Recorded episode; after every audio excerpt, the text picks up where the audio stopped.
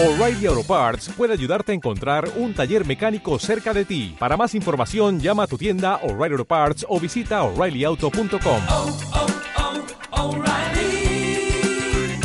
oh, Parts. RPS, powered by SAT.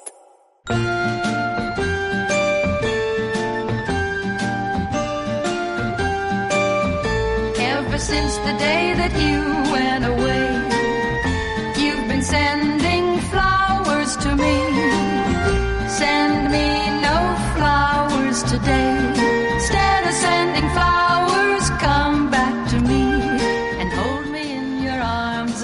Buenos días, buenas tardes, buenas noches eh, a todos, a todos, todas, todes. Lucía Ligmaer, ¿qué, te- ¿qué tal?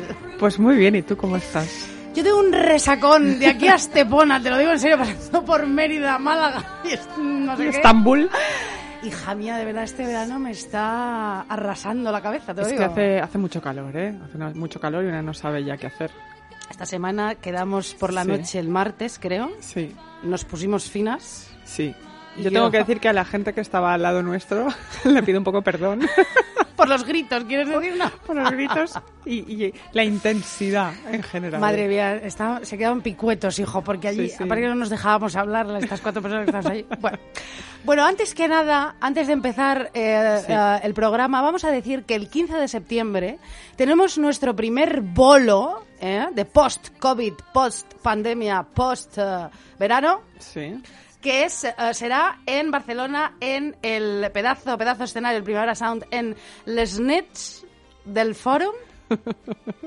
Los Nits al Forum, sí, sí, Les sí. Nets del Fórum, lo he dicho Perfecto, bien. lo has dicho perfecto. Abrasador Sten. Abrasador Stand. Bueno, las entradas, si ponéis eh, de forma semanal Primavera Sound, os sale eh, Sí, el primer... sí, sí. eh, Si no ponéis también Nits del Forum y os sale seguro. y si seguro. no, están en, en todos los links del- de, Twitter, de, de Instagram y de Facebook que tenemos, ¿no? En Y además que vamos a hacer tanta promo, o sea, vamos a ser tan pesadas con este bolo. Además es al aire libre. Es una maravilla. Quiero decir, libre. 15 de septiembre, la vuelta al cole, pues nosotras también volvemos. sí, además empieza a las 9. Empieza a las 9, que luego te puedes... Estará Mar Giró. Estará más Giró. Y, habrá ah, Un poco de musiquita también, seguramente. Sí. Será fantástico. Cantaremos Whitney Houston al final. Sería maravilloso, ¿te imaginas? Podemos, podemos intentarlo. Podemos intentarlo. Ay, ojalá. 15 de septiembre, bolo de Deforme Semanal. Sí, qué maravilla, por favor.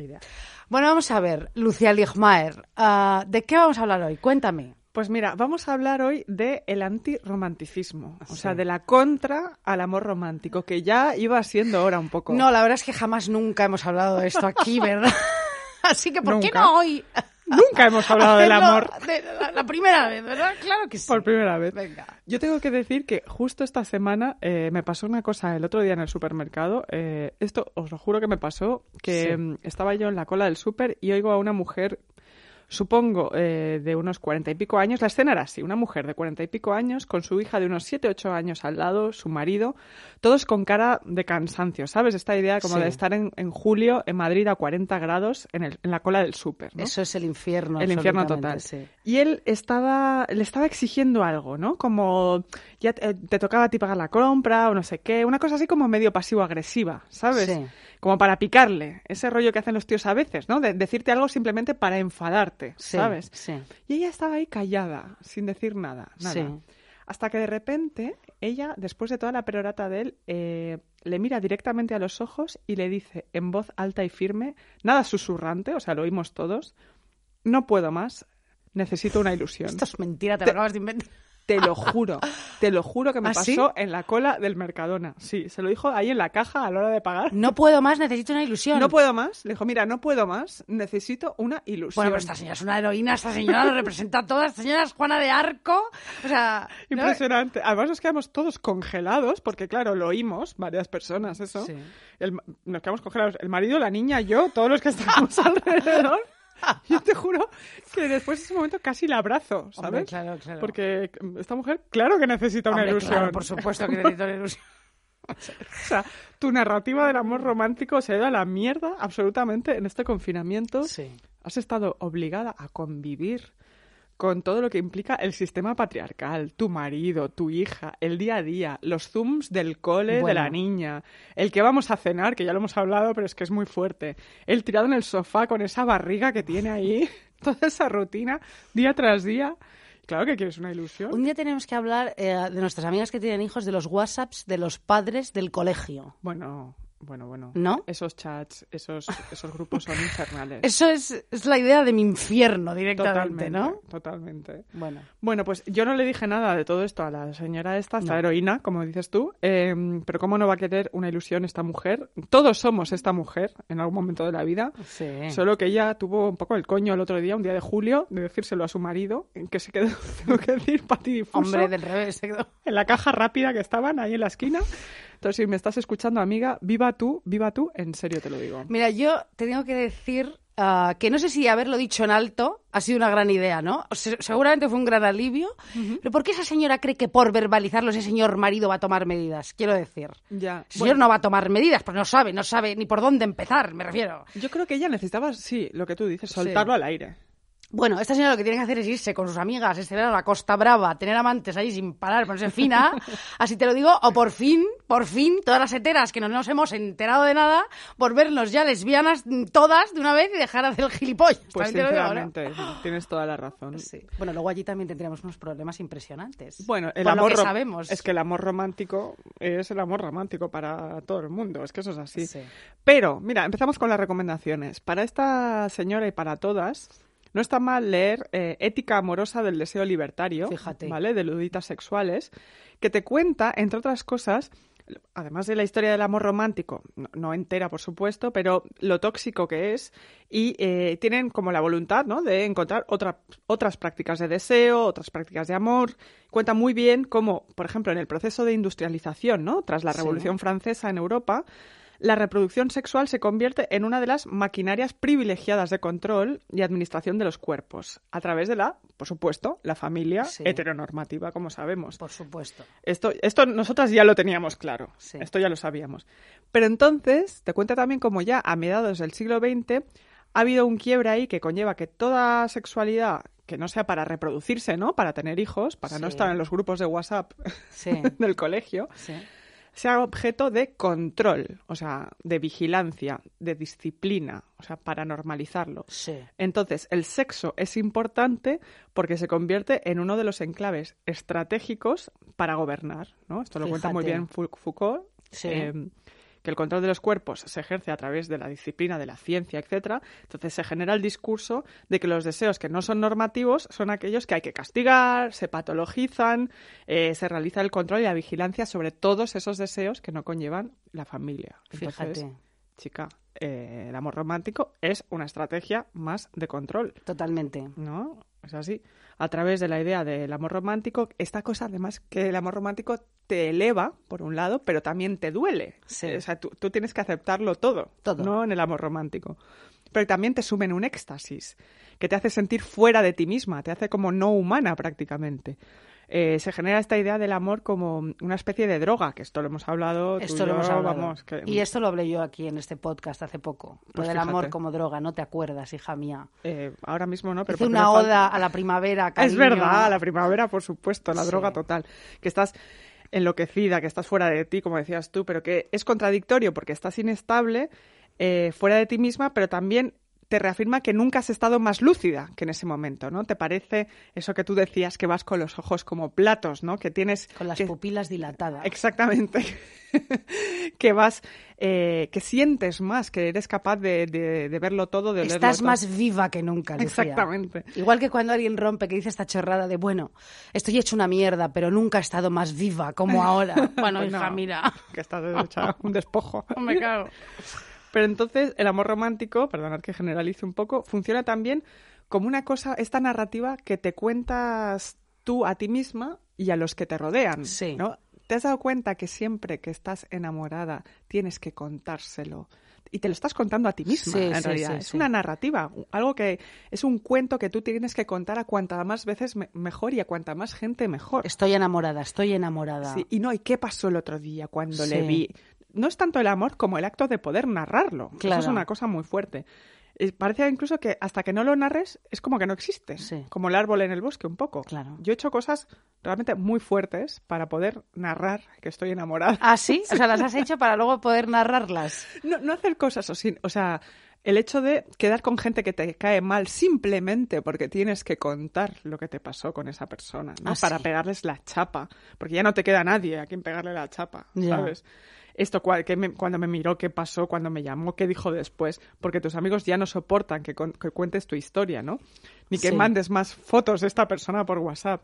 El clásico del enamoramiento eh, es precisamente que para narrar sin parar sobre la otra persona, la nombras sin parar, ¿no? Por Sí. ejemplo, estás hablando con una amiga que te está se está comiendo un aguacate, ¿no? Entonces tú dices, ¿un aguacate? A Pablo le encantan los aguacates. Es verdad, completamente. Eso es así, Te lo llevas a tu terreno, ¿no? sin parar. Entonces ya estás otra vez hablando sola. Sí. Porque la, la droga es nombrar también. O sea, es solo mm, es nombrar a otra persona, que eso ya te hace feliz, o más bien cumple la función un poco como el placer de rascarse cuando algo te pica. ¿Es bueno para ti? No. No. ¿Te da placer? Pues sí, Sí, chica. sí, sí. Eso es así. Eso vamos. es así. Entonces, voy a seguir. El amor romántico tiene las siguientes características básicas que tienen mucho que ver con el control. A ver. Como decíamos antes. Ha de ser para toda la vida, Sí. te querré siempre. Esto ¿no? es mentira, ya lo hemos Ya lo sabemos. hemos- Bueno, es que el amor romántico, querida. Sí, sí, no, por supuesto. Pero que vamos a desvelar, eso es así. Te querré siempre, sí. Jamás. Hay que solo ver cómo se llevan todos nuestros padres, ¿no? Que no están divorciados. Perdón, sigue. I will Perdón, ¿eh? No quiero decir, o sea, es que se llamarán fenomenal. Bueno, no, sé, no lo sé. I will always love you, ¿no? Sí. De Whitney.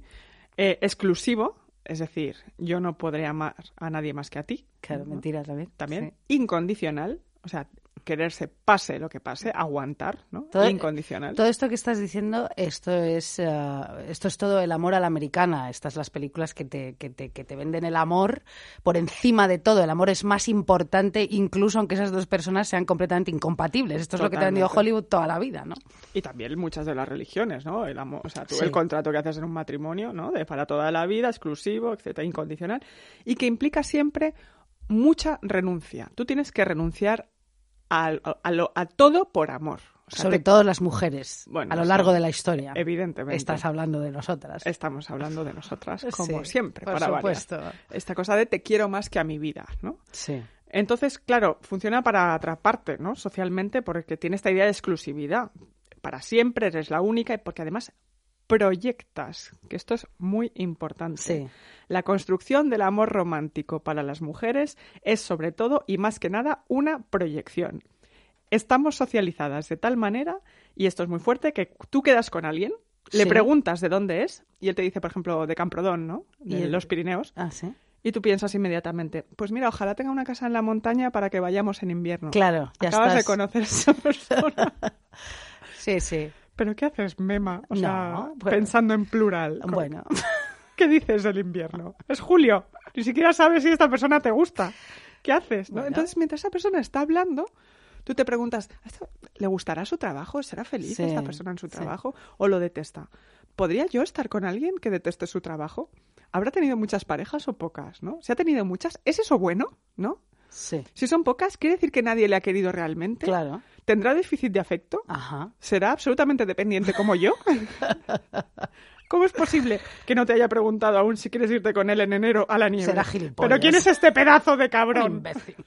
Entonces, todo esto, todo esto pasa porque la construcción del romanticismo funciona así, como una estrategia de proyección de deseos y de control. Bueno, bueno, yo creo. Bueno, es que lo has explicado perfectísimamente.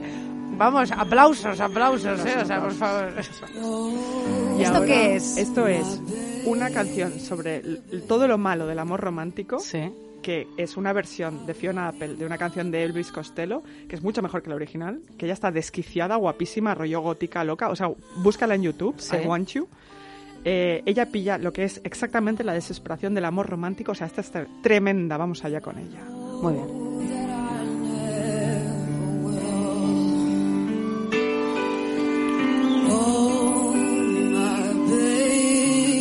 Baby. I want you so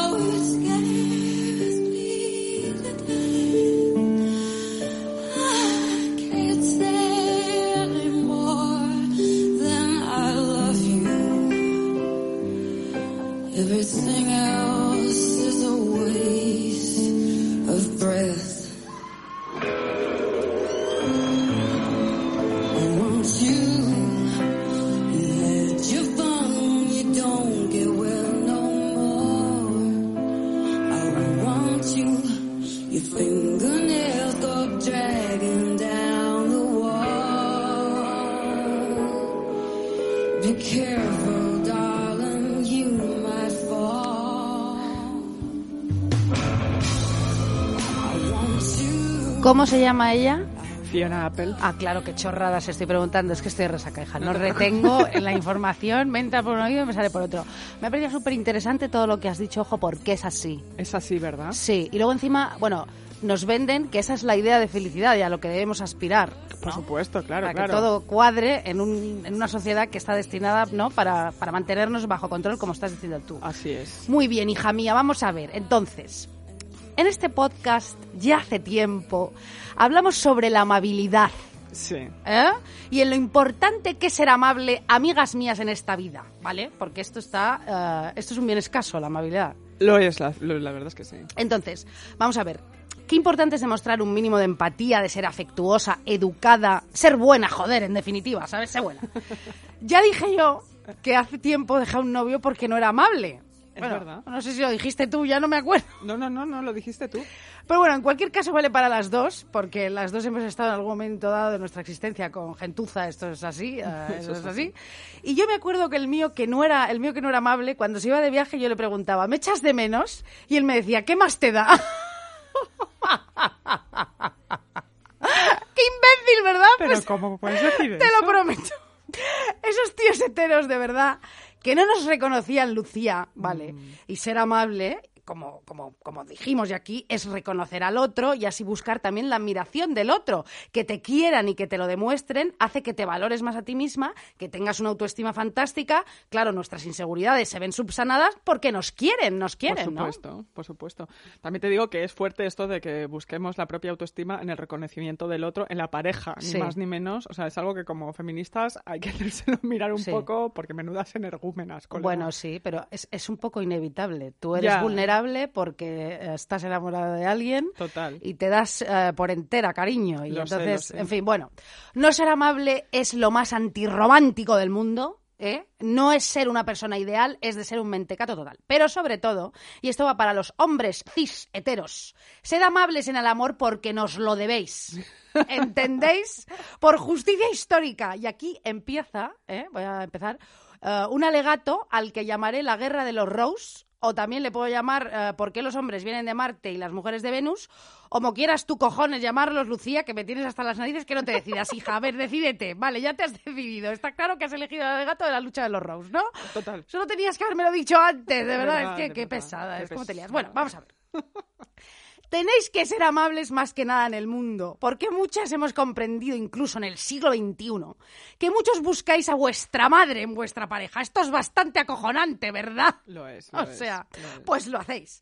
Tenéis que ser amables porque mientras vuestros antepasados se dedicaban a pensar, escribir y a crear, a montar, a montar bancos, empresas, industrias, la mayoría de las mujeres invertían todas sus energías emocionales y físicas en los señores y en sus hijos. Y así las mujeres estaban tan ocupadas que no creaban, por ejemplo, pues eh, cultura. Por decir algo. Claro, ¿por qué? Porque estaban preocupadas por el amor de los cojones. Claro. El amor, uno de los mayores baluartes de opresión para las mujeres. Esto es así.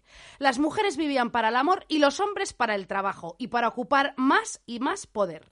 Así que el mundo entero, the whole world, the neighborhoods, the countrysides, the tables, the rabbits, Lucía, the coffee cups, les rues, les magasins, les maisons, Royaume-Uni, cuatro points, ¿me entiendes? The universe, Lucía Ligmaer, ha sido construido a expensas del amor de las mujeres. El mundo entero es un parásito de las mujeres. Se ha alimentado nuestra energía emocional sin reciprocidad.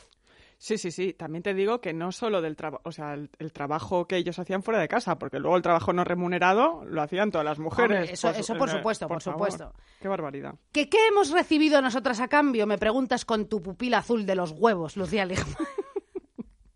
No hemos recibido, no hemos recibido nada, nada a cambio. Destructores, todos cabrones, nada. Hemos- hemos recibido nada, ¿vale? Las mujeres siempre han sabido hasta qué punto los hombres han necesitado el amor y hemos asistido a lo largo de los siglos con la boca abierta a cómo ellos negaban dicha necesidad. Porque eso significaba mostrar vulnerabilidad, que es lo que yo decía antes. Claro. Eso ha contribuido a que muchas os hayan despreciado a lo largo de la vida. Esto es así. es así. Y no pasa nada. Y os lo merecéis, ya te lo digo, Porque muchas de ellas, mujeres en el siglo V, VI, VII, mujeres del siglo XIII, del siglo XXI, mujeres del siglo XXI y en el siglo 32, en el siglo 32 en el futuro, en Blade Runner, una señora con un casco galáctico verde vestida mm, de verde le tendrá que dar un sopapo, un pasmarote que no se comporte amablemente con ella, te lo digo así. Porque vamos a ver, o que le haga pensar que no la quiere como se merece, porque ella, la del casco, se ha dado cuenta en Blade Runner que es una puta mentira. Es decir. Él la quiere, que se muere por ella y que forma parte de ese grupo de machirulos galácticos del siglo 32 de las narices, que no es capaz de vivir al nivel de sus emociones y todo es tan superficial, que da miedo, Lucía.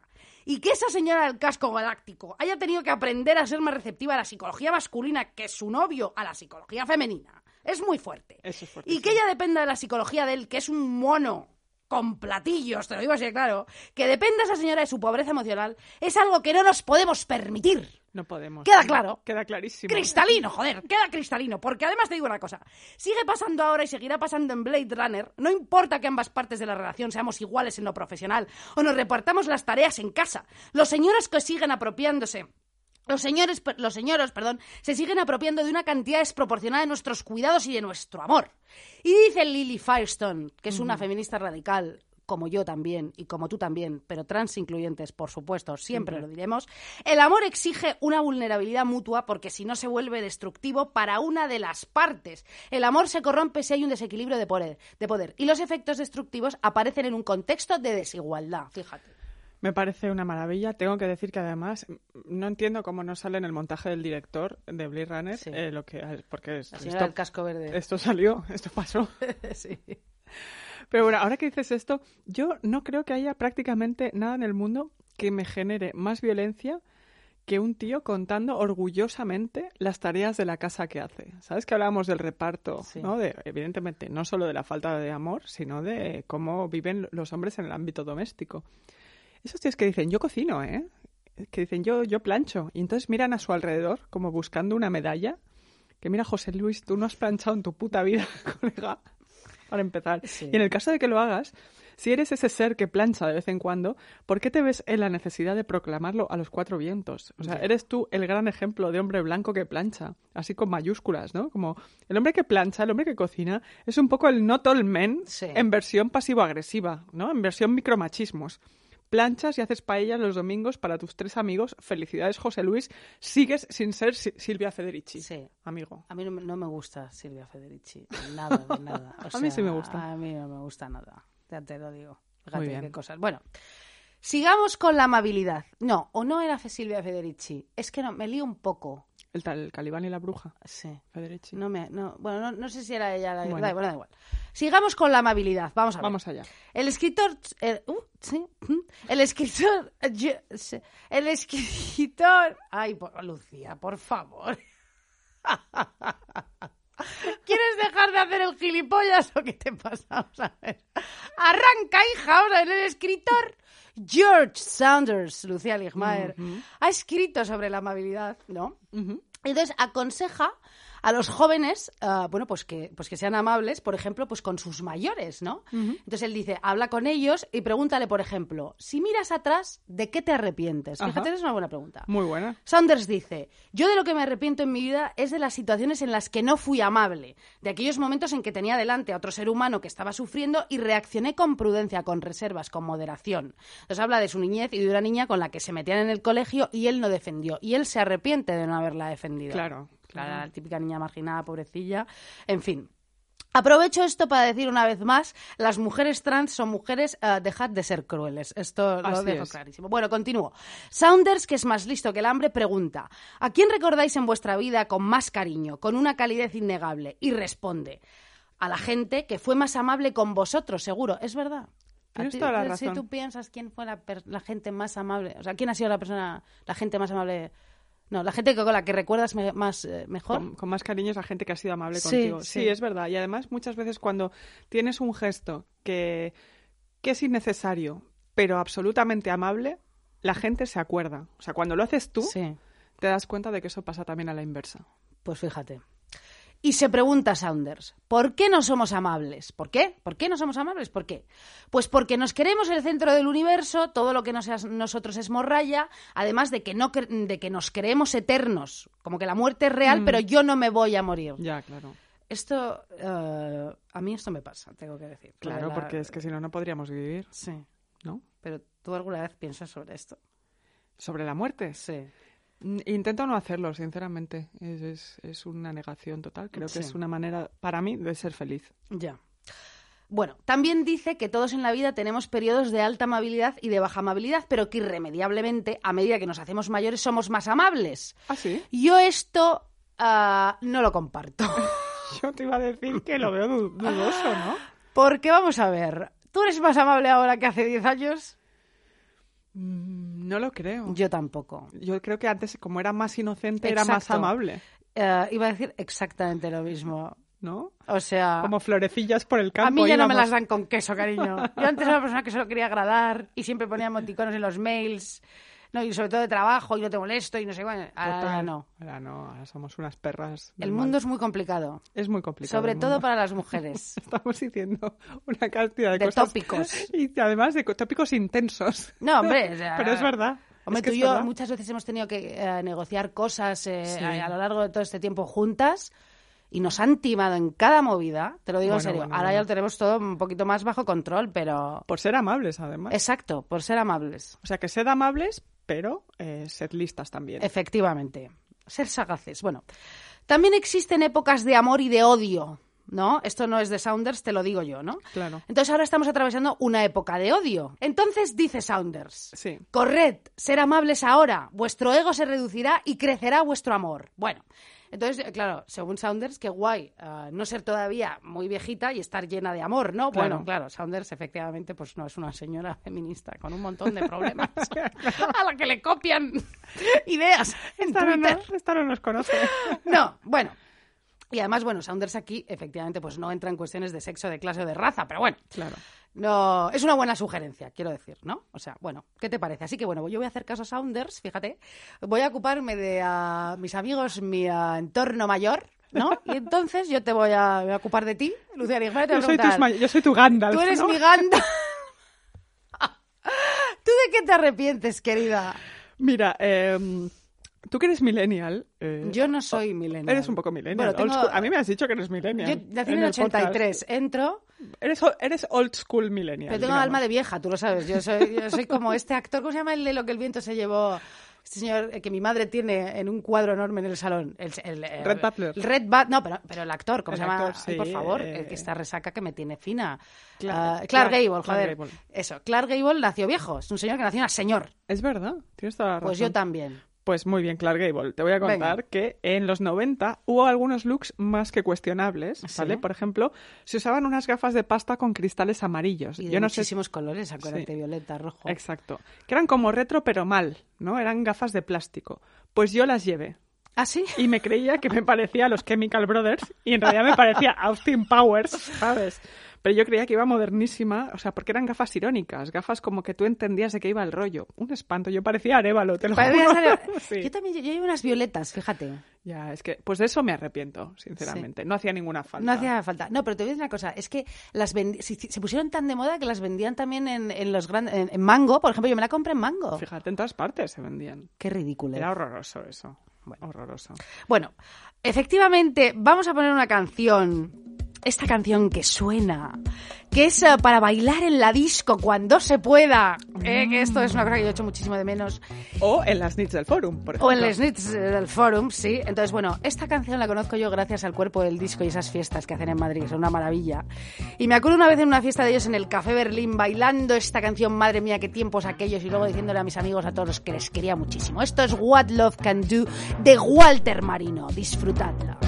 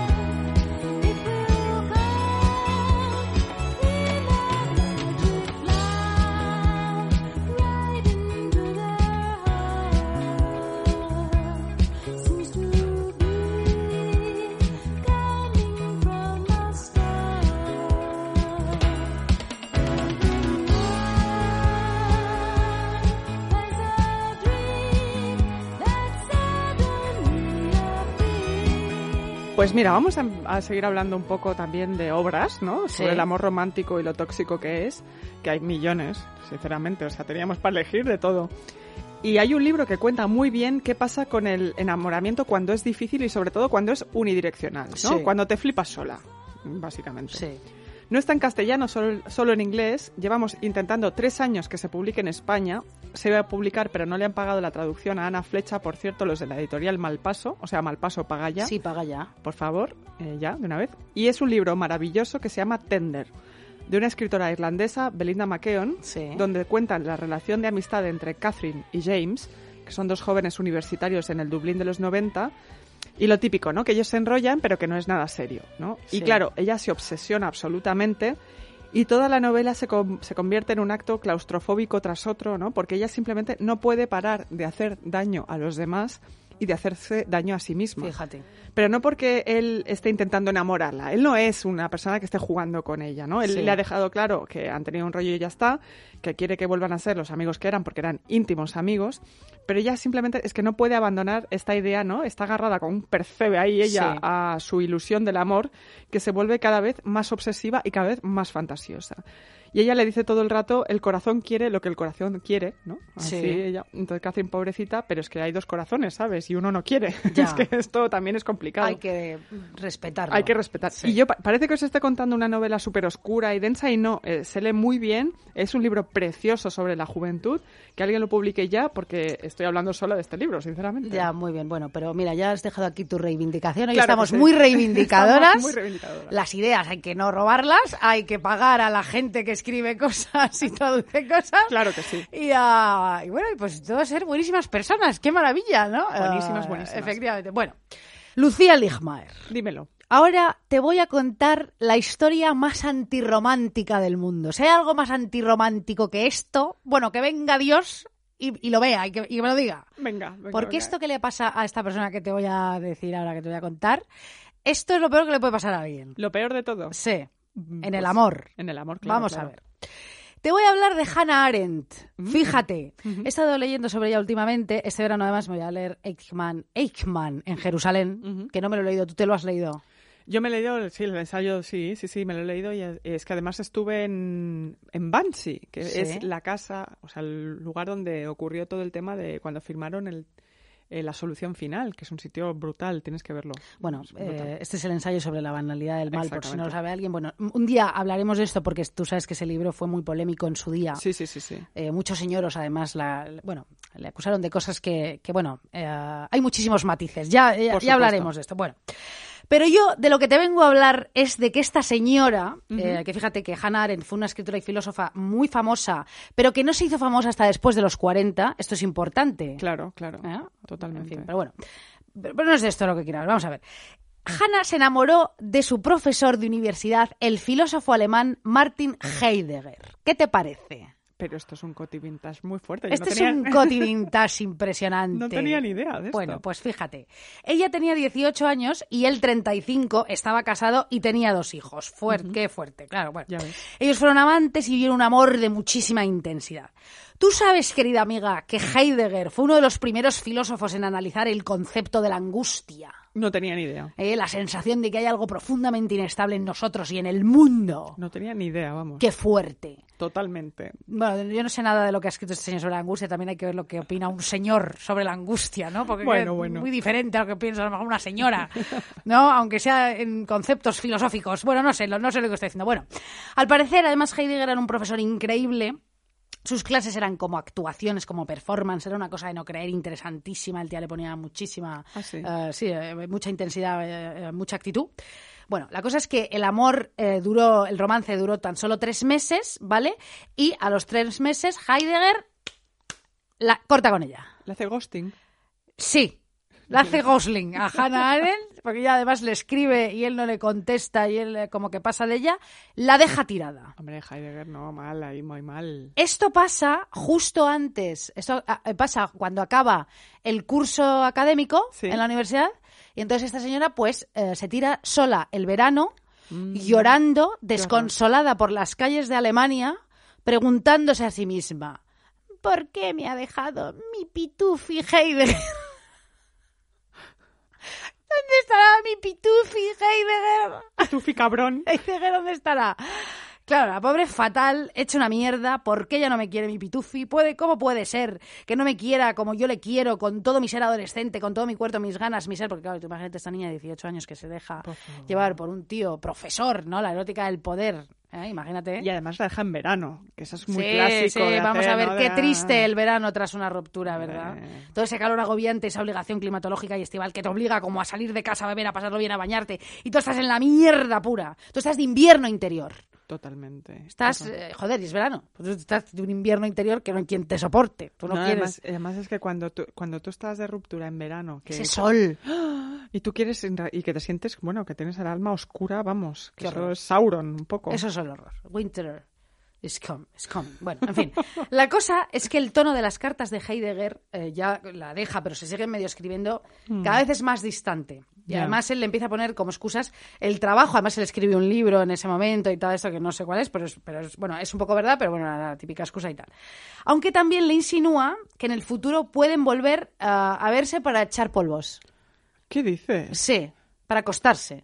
pero Heidegger era un listillo claro. Heidegger, Pitufi, era un cabrón de aquí te espero. Bueno, Madre mía. qué morro, Pitufi. Bueno, total, que empieza el curso universitario sí y entonces se ven y él la vuelve a dejar un poquito plantada. Le vuelve a decir, oye, Hanna, que no, que no, que, que está terminado. que ya definitivamente Sí, que Nanay, que no quiere seguir y tal. Entonces, bueno, ella eh, se queda hecha polvo por el campus, llorando otra vez en todas partes. Y entonces dice, ya no puedo más y me voy. Entonces se va de esa universidad de, Ma- de Marburgo, donde estudiaba, y empieza a estudiar con otro filósofo, Karl Jaspers, en otra universidad. Bueno, sí mientras, fíjate qué cosa más fuerte y perversa, se seguían escribiendo. sí sí sí Ella le decía Heidegger, te echo de menos, no cuántos cuantos. Enganchadísima Él- ella, ella. enganchadísima. Ella eh, estaba ahí perseverante. Él seguía pasando de ella y entonces Hannah conoce a un señor que se llama Gunther Stern y se casa con él. ajá Este señor eh, luego escribiría un libro sobre el amor con Hannah Arendt. De, de él con. Guste- Gunther, Gunther Stern, pero que no sé por qué luego se cambia el apellido, no se, no se llama Gunther Stern, ah, se llama Gunther no sé qué. Eh, me he comprado el libro ya, ya te contaré, Bueno, ya me interesa claro. muchísimo saber lo que pasa con él. Bueno, entonces, bueno, se casan, eh, ella lo hace por despecho, por supuesto, y el mismo día de la boda, hija mía, le manda a Heidegger una carta y le dice a Heidegger, Pitufi, no olvides hasta qué punto y con qué profundidad sé que nuestro amor es la bendición de mi vida. Nada puede alterar este saber, ni siquiera el día de hoy. Qué barbaridad, o sea que hasta el último minuto ella estaba ahí esperando, ¿no? Totalmente. Esperando a como, en las películas románticas a que él aparezca Que en la aparezca con un caballo, el caballo de repente frene, él salga despedido, abra la puerta de la iglesia con la cabeza, llegue hasta el altar y le diga a Hannah Arendt, soy tu pitufi, no te cases con este Gunther Stern. Sí. Qué fuerte. Pobre Hannah, qué equivocada. Si esto fuera una comedia romántica, Gunther Stern sería el mejor amigo de Hannah Arendt, que ha luchado por su amor, Totalmente. ¿verdad? Ah, Y el otro sería... Y Heidegger se parecería un poco a Richard Gere. bueno, ¿tú ¿No? te has visto en foto a Heidegger? No, por eso. señor feo. Bueno, por eso, comedia romántica. Eh, Sí, bueno, no, porque las comedias románticas son todos guapísimos. eh. Claro, por eso digo que se parecería a Richard Gere. Ah, bueno, claro, por supuesto. Filósofo alemán eh, buen- que está bueno. Claro. Eh, bueno, bueno, vamos a ver. Bueno, pero es que aquí viene lo fuerte. Ah, que, que hay más todavía. No es que lo fuerte viene ahora. A ver, por favor. Que esto es lo más fuerte que se le puede hacer a alguien, que puede pasar en una historia de amor. No mucho después de la boda, Heidegger, el famoso filósofo, amor de la vida de Hannah Arendt, se declara nazi. No. Se afilia al partido y colabora activamente. ¿Puede haber algo más antirromántico y más machirulo que que te deje tu amante de 1400, 500 años más que tú, que tiene hijas y mujer y que de vez en cuando te escribe para echar un polvo, luego vuelve a dejarte tirada y se haga nazi? No. Yo creo que no. No hay nada peor. No, no te hagas nazi. Desde luego de la que te libraste, Hannah, a pesar de que ella le quiso toda su vida. Qué horror, qué horror. Porque luego ella, claro, al, al, al, al saber que él se hace nazi, le escribe sobre el tema judío, efectivamente, en plan, oye, Ah, ¿Qué haces? eh, y, y él, bueno, Esto es así. esto es así. Bueno, o claro. sea- Es que igual era la banalidad del mal pitufi. Que era, pit- era- No. pitufi, era la banalidad total. Pero es, es que es muy fuerte, porque es verdad que ella nunca se olvida de este no, amor. No, no, no. Es que un amor a los 18 años así, en medio de Alemania, tirada en Alemania, como tú decías, Sí. por las calles en verano, eso no se olvida, querida. Eso no se olvida, querida. Oye, no hemos hablado, que yo creo que dará para un podcast, evidentemente, eh, o tres o veinte, no habremos hablado de la, del erotismo que hay en esta idea de te odio pero te deseo a la vez del amor romántico, Sí. que es fuerte, porque el erotismo es un tema que da para muchísimo, que excede, como digo, este programa. Pero yo quiero recomendar dentro de lo que es eh, todo este tema las cartas entre Nora Joyce y James Joyce, que se conservan las cartas que él le escribió a, a su mujer, a Nora, Sí. porque se mandaron unas cartas increíbles, muy, muy, muy explícitas. Sí. Eh, no puedo decir las cosas que se decían porque son, en serio, muy fuertes. Ajá. Eh, Hija, lo puedes decir No, no, no, es que es, es- eh, sinceramente es bastante, bastante fuerte. Eh, donde veías cuál era la obsesión de él, entre otras cosas, que Nora no fuera una puritana, sino una mujer con una vida sexual anterior, y eso le volvía loco. O sea, le encantaba, ¿eh? No, no, le ponía súper. Tú sabes que hay un libro que se llama La hija de Joyce. Sobre Lucía Joyce. Eh, que yo, sí, yo me lo tuve que leer para hacer eh, estos vídeos que hacía para el país estos, ¿cómo se llamaba? Uy, que se me ha olvidado completamente, es que estoy ¿Los de de biblioteca? resacón. Sí, algunos eran mejor que otros, también te lo digo. No todos los libros me gustaban, pero ese libro sí me gustó. Tú sabes que ella se, se internó en un psiquiátrico por su padre. Ellas dicen que estuvo muy mal. Yo- Estuvo muy mal porque además el padre, ah, ella era una especie de musa para el padre Sí. y no la dejaba desarrollar, ah, bueno, pues sus talentos como bailarina. Ella quería ser bailarina y era muy buena. Ah, era buena, no Sí, sí, sabía sí, eso. era Ah. fantástica. Pero el padre, bueno, pues la tenía en casa como medio encerrada y como medio a su merced un poquito, ¿no? Y la mujer en este libro, Nora, que tú estás Sí. hablando, era como un poco cero a la izquierda. La tenían un poco como la tonta de la casa, que no se enteraba de nada. Es que Nora siempre hizo como que no, que no se entraba de lo que pasaba. Yo me leí una biografía que, muy buena que hay sobre ella y cu- cuando empiezan a hablar del desarrollo de la sexualidad de la hija, claro, eran muy pobres ellos durante toda su vida. Eh, Joyce estuvo pillándole dinero al hermano, que le, envía, o sea, le enviaba dinero para que el otro siguiera escribiendo, pero malvivieron y vivían todos en una misma habitación. Ya. Y claro, empezó un momento en el cual, claro, eran, tenían hijos adolescentes y, y, claro, el relato es que Lucía perdió la cabeza. Sí, pero ya te digo que es un Sí. poquito porque el padre no dejaba que ella se realizase como persona. y, Fíjate, eh, fíjate. bueno, este señor era un narcisista perverso Bueno, absoluto. Él era tremendísimo, tremendísimo. Un día tendríamos que hacer un podcast sobre los narcisistas perversos. Me parece estupendo, Es un tema complicadísimo. pero muy interesante también. Tenemos que estudiar. Pues estudiar. Mira, para nos podemos poner deberes para la vuelta al cole. ¿Qué te parece? Sí, porque el siguiente no lo vamos a hacer por narcisistas perversos, porque ya... No, no, no, no, no, Vamos a hacer otra cosa muy Sí, interesante. sí. Em, pues bueno, como te decía, el amor romántico erótico de estas dos personas eh, me hace pensar mucho últimamente en si somos capaces de ir más allá del romanticismo tóxico. ¿Sabes? Si hay, hay la posibilidad de un amor romántico, em, aunque sepamos que no funciona, ¿sabes? Porque claro, hay maneras y maneras de construirse, pero nosotras que hemos hablado de cómo ahora para huir del amor romántico se usa en las redes la idea del consumo de cuerpos sin parar, ¿no? Como si eso fuera mejor y no una bajona absoluta. Todo el día en Tinder, todos estos tíos que te dicen, yo soy honesto, soy brutalmente honesto, me estoy follando a todo el mundo. Mira, no hace falta que me lo cuentes, o sea, no seas pesado. Entonces me pregunto, ¿podemos construir una ética amorosa que no sea desde la razón, sino también desde la pasión, un poco? Sí. ¿Quién, quién va a construir un poco este relato de, del amor que no nos machaque? Creo que eso sí que son deberes como Ya. sociedad, ¿no te parece? Fíjate, toma ya. ¿Qué es esto? Mira, hoy he elegido dos canciones, si te das cuenta, que se llaman igual, que se llaman I Want You. Ah, mira, sí, muy bien. Esta es de Pulp Ah. eh, y te cuenta también lo peor del amor romántico, que es te quiero, te detesto a la vez y además yo voy a salir de casa y tú te quedarás en casa, como, como si fueras una venganza. Me encanta esta canción. I could laugh, I could laugh in your face if I want. Oh, but I'm not going to. When we met last week on Saturday, I couldn't make a sentence, I couldn't even say what I meant to say. That I want you. It doesn't hurt to say I want you, I need you. I never thought I'd say I need you, I'll keep you.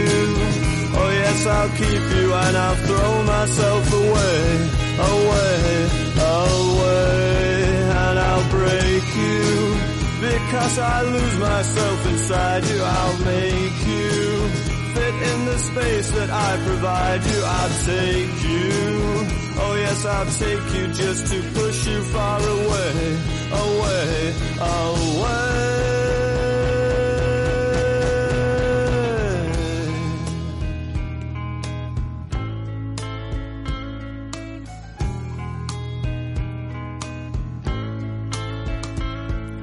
Yes, yes, you're all, yes, you're all that I ever desired.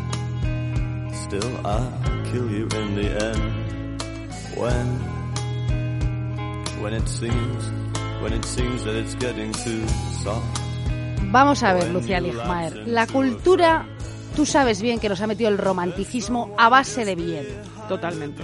Bueno, todo, parar. todo, sobre todo la cultura. Hablé hace poco de las Manic Pixie Dream Girls de las narices y hoy voy a hablar a grandes rasgos un poquito de las comedias románticas. Voy a volverme a meter ahí, sobre todo las comedias románticas a partir de los 90. Muy Esto bien. quizá quede un poquito antiguo, pero es que como ya no hay comedias románticas, te has dado cuenta No que hay. no existen las comedias románticas. No, no, no, porque no dan dinero, dicen ahora. Que no dan dinero. No, ha bajado muchísimo el consumo de comedia romántica. La gente no va al cine a ver comedias románticas. Curioso. Bueno, o sea, sí hay dramas de amor, por supuesto, Claro. que además cogen co- eh, todos los, ah, los ah, ¿cómo se llama? Los elementos, Los ¿no? elementos de todas las comedias románticas, eh, pero bueno, no hay comedias. Bueno, No. bueno. en fin, todas las consumíamos de adolescentes y no tan, no tan adolescentes y se convirtieron en una obsesión tan poderosa que son parte de muchas de nosotras de nuestra identidad. Esto es así. ¿O acaso tú, Lucía Ligmaer, no has interpretado declaraciones de amor a tíos, como en las comedias románticas bajo una tormenta a la calle cayéndote gotas de lluvia por la carita? Esto no lo has hecho tú, ¿no? ¿O has propiciado momentos así para que te, para que te lo digan ellos, para que se declaren en plan manipuladora? Esto no... No, no- no lo has hecho, no has creado esos momentos. Estoy, estoy revisando mi vida entera en estos momentos. Ya. No lo sé, no lo sé, pero lo que seguro es que he deseado que me pase eso. Yo Vamos. sí, yo sí he creado ah, ese ambiente, por lo menos para que. Bueno, en fin, bueno. A ver, ah, todo en un momento dado, en la adolescencia y juventud, ha sido una comedia romántica para todas nosotras, Por ¿no? supuesto. Vamos a ver, las comedias románticas aliviaron nuestro miedo a estar solas para siempre, a la vez que nos infundieron miedo. Porque ellas son muy culpables del pánico que sentimos cuando algo amenaza el amor. Esto es una buena pista de lo que nos influyeron. Esto es cierto. Totalmente. Piénsalo, el pánico que tienes cuando una historia, cuando tu historia de amor peligra, el pánico. Bueno, y la cosa está de me voy a quedar sola. en Exacto. Todo este rollo. Ya no voy a volver a encontrar absolutamente a nadie. Tontería. Esta es la última persona que me va a querer. Claro, ya ¿No? está. El fin de mi vida, por favor. Efectivamente. Bueno, las comedias románticas nos prometieron que un día tendríamos una vida romántica plena Mm. siempre que siguiéramos las reglas. Por ejemplo, una mujer siempre debe estar relajada, tranquila y divertida, Sí, como los tíos. sí. ¿Entiendes? ¿Te das cuenta, ah, te das cuenta de lo que te estoy explicando? Vamos a ver. Esos personajes escritos para que esos personajes femeninos amen todo lo que un hombre ama. Es decir, en algo pasa con Mary, por ejemplo, Cameron Díaz, ella encarna físicamente a la chica más guay, tanto físicamente, ¿no? Eh, es un pibón, como en su personalidad. Es amante de la cerveza y del deporte. Ella dice en un momento dado en la película, quiero un chico que pueda jugar 36 hoyos y aún tenga suficiente energía para llevarnos a Warren y a mí al béisbol y comer perritos calientes y a beber cerveza. Eso quiero. Ajá, eso quieres, Cameron, ¿de verdad? Venga, por ¿Realmente favor. eso es lo que quieres? No ¿Eh? sé, no quieres es eso, lo que- Cameron. Ah, querer eso. Además, siempre hacen como que las cosas que les gustan a las mujeres, las cosas genéricas, como que ser una tía es lo peor. Ah, no, sí, por ser, supuesto. ¿no? por la supuesto. comedia romántica. Sí. No, Como no. ser una tía es lo peor. Claro, Muy bien. Es que es así. Efectivamente. Total. Siempre se trata de cómo eres vista por ellos, de cómo eres percibida desde fuera, en lugar, pues, eh, de estas películas interesarse desde su propio deseo, del propio deseo de las mujeres, de sus propios intereses, ¿no? Entonces, ¿quieres comer perritos y beber cerveza como una promesa, como una posesa, perdón, mientras marcan un touchdown? Ya, sí, sí, seguro que sí, Cameron, te lo digo en serio. No, hija, tú tienes pinta de querer ir a recitar desde el indión y de que te cojan la mano mientras te dicen que te adoran. Deja de mentir. Bueno, esto que he dicho es otro estereotipo, pero se me ha entendido, ¿verdad? Por supuesto. ¿Quieres otra cosa distinta a la que te están diciendo que es lo que tienes que querer? Tú no quieres ver que marcan un touchdown de mierda, que te importa tres cojones el touchdown. Totalmente. ¿No crees? O sea, Totalmente. Las mujeres se adaptan a ciertas formas de comportamiento masculino. Son guays y están dispuestas a sublimarse, fíjate esta palabra que te gusta a ti, y adoptar características masculinas para llevarse mejor con los hombres. Es la idea de que las mujeres existen sin esfuerzo. Las mujeres existen sin esfuerzo, Fíjate. querida. Somos seres livianas Somos como pañuelos en, la, en el viento. Como eh, campanilla, ¿no? Como la bolsa esta de American Beauty. Nos dejamos ah, ¿no? deslizar por la vida tranquilas.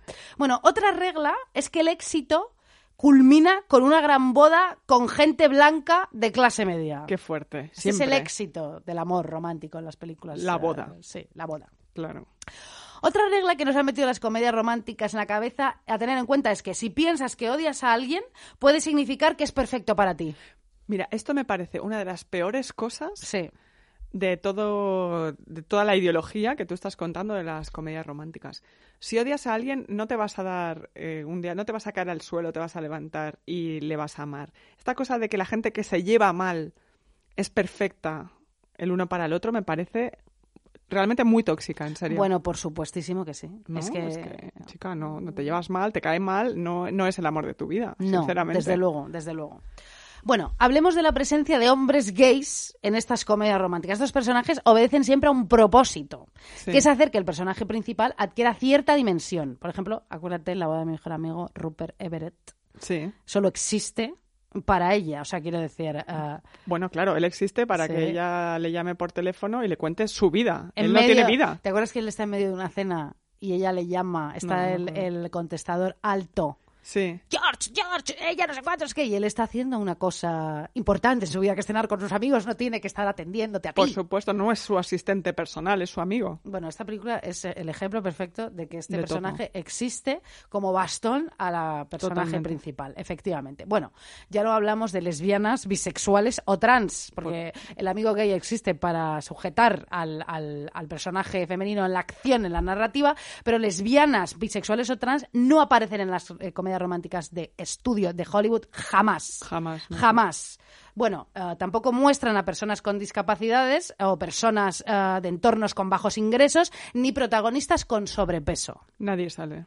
No estamos englobando, por supuesto, a todo el mundo en el mismo saco, pero eh, teníamos que hacer una lista de lo que no aparece allí, ¿no? Que bueno, hay una peli de Gwyneth Paltrow, ¿te acuerdas tú? Esa que es una comedia romántica donde ella en realidad es gorda, sí. y pero el personaje... es mentira, porque lo piensa él, que es un como un castigo, ¿no? Para, Claro, entonces eh, como él identifica, la, eh, como ella es muy buena persona y le gusta mucho, eh, en su cabeza ella es delgada y es, no, perdona, Ah, es verdad, era al revés. era claro, tremenda, claro. no, es gorda y te gusta, ya está, está bien, ¿sabes? No, es que son tremendas ¿eh? estas comedias románticas. Bueno, efectivamente, vamos a ver. ah, quiero decir, la- los marginados ah, por el mainstream no aparecen aquí, ¿no? Totalmente. Bueno, además, todo, bueno, todo el mundo, por supuesto, tiene una educación superior, todo el mundo es de clase media, todo el mundo es más blanco que los dientes, bueno, es así, todo el mundo vive en vecindarios que son buenos.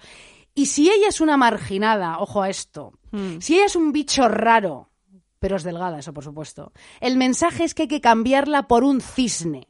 Hay que quitarle las gafas, el peto lleno de pintura de artista, pintora. Hay que quitarle las gafas, efectivamente, los pelos de las cejas y el bigote, vestirla con faldas sugerentes y escotes sugerentes y voilà. Debajo de toda esa roña estaba el mirlo blanco. Totalmente. Siempre hay una escena de eso. además. Totalmente, totalmente. Eh, mm, Un día tenemos que hablar de las de las de las eh, comedias románticas ah, de los años 80 porque es el contrario a esto. Bueno, algunas, ¿eh? Porque estaba pensando justamente cuando estabas diciendo esto en el Club de los Cinco de John Hughes, que a mí me encanta. John- y el Sixteen Candles y la chica de Rosa y tal, esa chica triunfa pero con su personalidad, no necesita ser cambiada. Eh, en, bueno, en el Club de los Cinco sí. ¿Te acuerdas ¿Ah, que sí? está Ali Sheedy, que es una gótica total? Sí. Y entonces, para que Emilio Estevez se fije en ella, la otra la lleva al baño, ¡Ah, es verdad! la, la, la convierte Sí. en una persona vestida de rosa entera y de repente, wow, él no se había dado cuenta de que le... Mira, ya te gustaba, te gustaba la gótica, Sí. no pasa nada.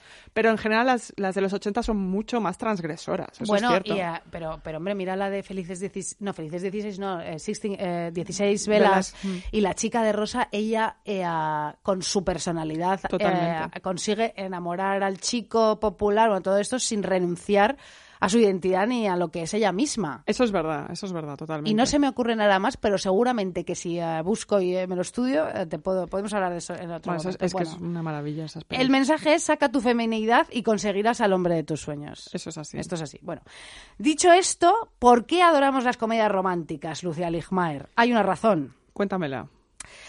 A ver, porque es absolutamente genial y grandioso y adictivo ver a la gente enamorarse. Es muy estimulante, es una exaltación, es una fantasía y da igual si lo que estás viendo atenta contra tus principios y eres más feminista que Simone de Beauvoir, ¿no? Estás viviendo una emoción. Es como el portaventura del corazón, el parque Warner. ¿Acaso no querrías ir allí todo el tiempo? Claro que sí, Por te ofrece supuesto. todas las sensaciones burbujeantes y chisporroteantes que supone estar enamorada. Y no te enseña el lado malo del amor, solo lo bonito. Claro. Insisto, aunque haya momentos ridículos y de vergüenza ajena, hay momentos de verdadera humanidad. Y se basa en un deseo humano universal, que es el que todos queremos ser queridos, tal vez pasa, eh, para toda la vida, tal vez para solo una noche, pero el deseo de esa conexión siempre está ahí. Es así, además, cada, eh, porque también forman parte de lo que hablábamos antes, de la proyección, ¿no? Del amor romántico. Yo cuando veo pelis románticas y se me mueve un poco el corazoncito es porque estoy proyectando mi vida entera ahí. Es, es una, es una adicción también, es una droga. Em, como tú dices, las comedias románticas forman parte de esta idea del amor romántico total eh, y también son, como explicabas perfectamente, el discurso para generar ideología, ¿no? Amor eterno, único, incondicional, exclusivo, premium, vamos, todo. Eh, esto es lo que venden y esto es lo que prometen. Para esto no hay nada mejor que ver Jerry Maguire, en la película de Tom Cruise y René Zellweger, que no es comedia, pero es romántica. Eh, yo no había vuelto a ver esta película desde que soy feminista. Yo no sé si tú la has vuelto a ver, Isabel. No la he vuelto a ver. Vas a flipar. Porque es que es muy fuerte. Todo el mundo recuerda la escena que total del amor romántico de tú me completas, ¿no? Que él le dice al final, que es precisamente todo lo que estamos diciendo sobre el amor romántico. Estás incompleto hasta que aparece tu media naranja. Pero es que además contiene uno de los mitos más locos para las mujeres heterosexuales de la historia en la película romántica que se encarga de cimentar. Jerry es un tipo que no sabe estar solo, ¿no? Se acaba de separar y busca cariño. Se enrolla con su empleada, o la dinámica de poder un poco tóxica. Sí. Eh, le cuenta en la primera cita que su ex es la mejor. Mm, chico, no hace falta. Y ella se enamora hasta las trancas. Ya. Pero él no se enamora de ella. Y ella se da cuenta. Entonces al final le deja porque a ella le queda algo de autoestima. Sí. ¿no? Eh, y aquí viene lo mejor de todo. En medio de una escena deportiva de esas para heteros con mucho fútbol americano, Sí. él se da cuenta de que sí la echa de menos, de que sí está enamorado de ella y que simplemente no se había dado cuenta. O sea, cimentando el mayor mito del amor romántico de inicios del siglo XXI, que es que aunque él no dé señales de que está enamorado de ti, él está enamorado de ti. Qué horror. Es que me acuerdo de esta película. Él, es que claro, es que él no está enamorado de ella. Es que él no lo está. Han convivido, eh, él se ha dado el niño es una monada y quiere Es al niño y todo, pero, eh, pero claro, es que él no la quiere. Es que no la Él quiere. quiere esa idea como de familia, de unión, de Claro. per- de, de pertenecer a algo, pero... ser Él quiere ser bueno con Sí. ella, pero chico, no estás enamorado de ella. Entonces puede haber un pensamiento más retorcido que ese. O sea, puede haber algo más absurdo que la idea de eh, te está dando señales de que no te quiere, pero en realidad te quiere. No, mira, eh, te está tratando como un trapo, Sí. René. Mm, no te hace caso, pasa de ti, pero al final tú me completas. No, es que esto no tiene ningún sentido. No tiene ningún sentido. Entonces, y tú, no sé si tú te acuerdas de dónde se lo dice.